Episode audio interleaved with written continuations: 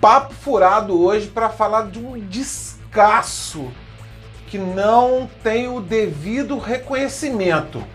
Roda a vinheta. Antes de eu começar a falar desse disco, eu vou pedir aquele favor de sempre que quem puder, quiser me dar essa moral de, de se inscrever no Papo Furado, eu fico muito contente, muito feliz. E também quem quiser só me ouvir nos streams de áudio, tá aí o link aí, eu coloco o endereço no Spotify. Então, pessoal, você já tenho certeza que você conhece a banda americana de Boston, a Extreme. Todo mundo aí já ouviu a Modern Words, que ganhou o mundo. O clipe deles na, no YouTube, eu acho que passa de, sei lá, tá quase batendo um bilhão aí. Se não chegou a um bilhão, mas tá, tá quase ali. E o clipe foi postado em 2009, né? Eu fico pensando se esse clipe tivesse sido postado no YouTube ali em 1990 quando a banda ganhou o estrelato, ganhou as rádios FM e tal. E tá aqui, ó, esse disco aqui, o eu não vou falar desse não, esse disco aqui ganhou disco duplo de platina nos Estados Unidos, emplacou vários sucessos, não só a Modern Worlds, a, a Reza Monster, Decadent Dance, Roller Heart, que é muito legal. E eu cheguei aí no show do Extreme aqui no Brasil em 1992, quando eles abriram para o, o Skid Row na Praça da Apoteose, no Hollywood Rock, cara, que era um festival legal demais. Eu ainda vou fazer um papo furado sobre os Hollywood Rock. Mas enfim, no mesmo ano de 1992, o Extreme lança para mim que é o melhor disco deles. Eu, cara, para mim eu chego a dizer que é uma obra-prima, o Extreme, o terceiro disco, que o nome diz que são três lados de uma história, three sides to every story. E o que, que, o disco aqui vinha a dizer? Que além de ser o terceiro disco, o disco ele, ele era dividido em três partes, que eles meio que fizeram uma brincadeira que era em três lados, né? O disco em vinil ele tem, ele, eles são três discos e cada um ele é, eu vou colocar meu óculos aqui, pessoal. É, ele tem, ele é dividido na parte que é o seu, o meu e a verdade. E além de ter essas três partes conceituais, são três partes bem diferentes musicalmente, né? A primeira parte é, é aquele hard rock é, mais tradicional que eles faziam, né? a música, o disco começa com a pesada Warhead, tem a Rest in Peace que ganhou até os videoclipes, tem a Poly, como é que é? Polycalamity. Eu falei errado, vocês me desculpem. A sensacional Color Me Blind, cara, pô, umas linhas de vocal muito boas. O guitarrista Nuno Bittencourt, o cara dá o ritmo do disco. E vem aqui talvez a mais pesada do disco, Cupid's Dead. E tem uma bateria e uma introdução muito legal. E o Nuno Bittencourt ali destruindo a guitarra. A primeira, primeira parte do disco, né? A parte, a parte o seu, yours, termina com Peacemakers Die. A segunda parte, o meu, mine, é uma parte, digamos ali, meio de baladas, né? Tem a Seven Sundays, Tragic Comic, Our Father, e aqui eles meio que quiseram é, introduzir uma outra Modern Words que ganhou os clipes também, a Stop the World, que é uma balada muito legal, e termina com God Isn't Dead, uma pergunta, né? E a terceira parte, The Truth.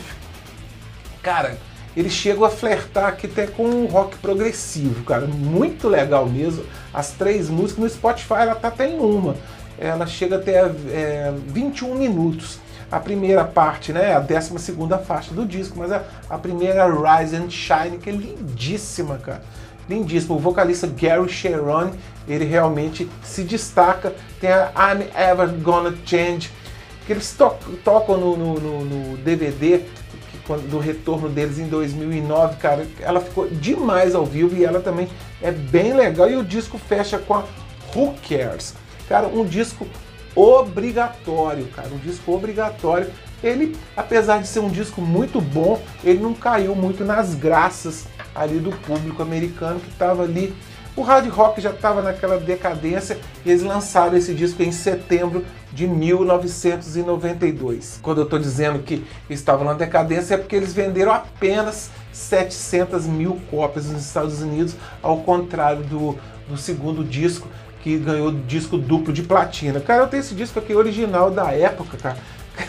e na época eles não tinham muita noção, né? Eu vou abrir o um encarte aqui, mas depois eu só vou fechá-lo quando, quando eu terminar esse vídeo aqui. Olha só que legal, as letras e tudo. Hoje eu só consigo ler alguma coisa aqui com meus óculos, né? Quando eu comprei esse disco aqui eu era muito jovem, aqui ele já estava com um visual um pouco mais, mais contido, né? Do que ali na, no final da década de 80. Ele ainda abre mais uma parte. Olha que beleza, olha que legal. Vira aqui um pôster com as letras e as fotos do Extreme que ainda contavam com o baterista Paul Gary, que depois a espinha dorsal, que é o, o vocalista Gary Cherone, o excelente guitarrista português Nuno Bittencourt. Eu não sei se ele é de Portugal ou ele é da ilha de Açores, enfim, só sei que ele fala um português fluente.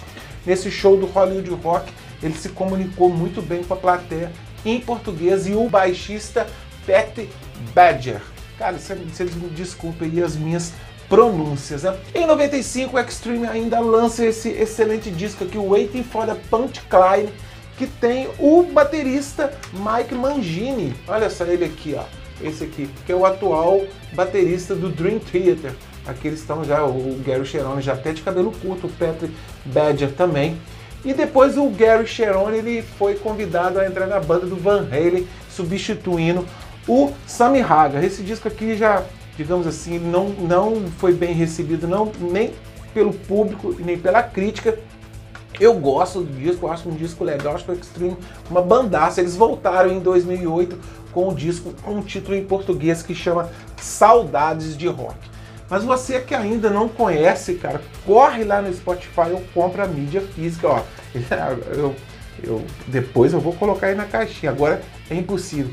Corre lá que esse disco do Extreme realmente ele vale por três. As três partes meio que se completam, mas você se você botar o disco para tocar ele inteiro, você realmente tem a sensação que você vai viajando ali entre as faixas. Uma obra-prima do hard rock americano. Tá de parabéns o Extreme que nos brindou com esse descasso. E o show deles no Hollywood Rock, cara, foi demais. Aquela noite com o Extreme Skid Row não sai da minha memória. Muito legal. Beleza, pessoal? É isso aí.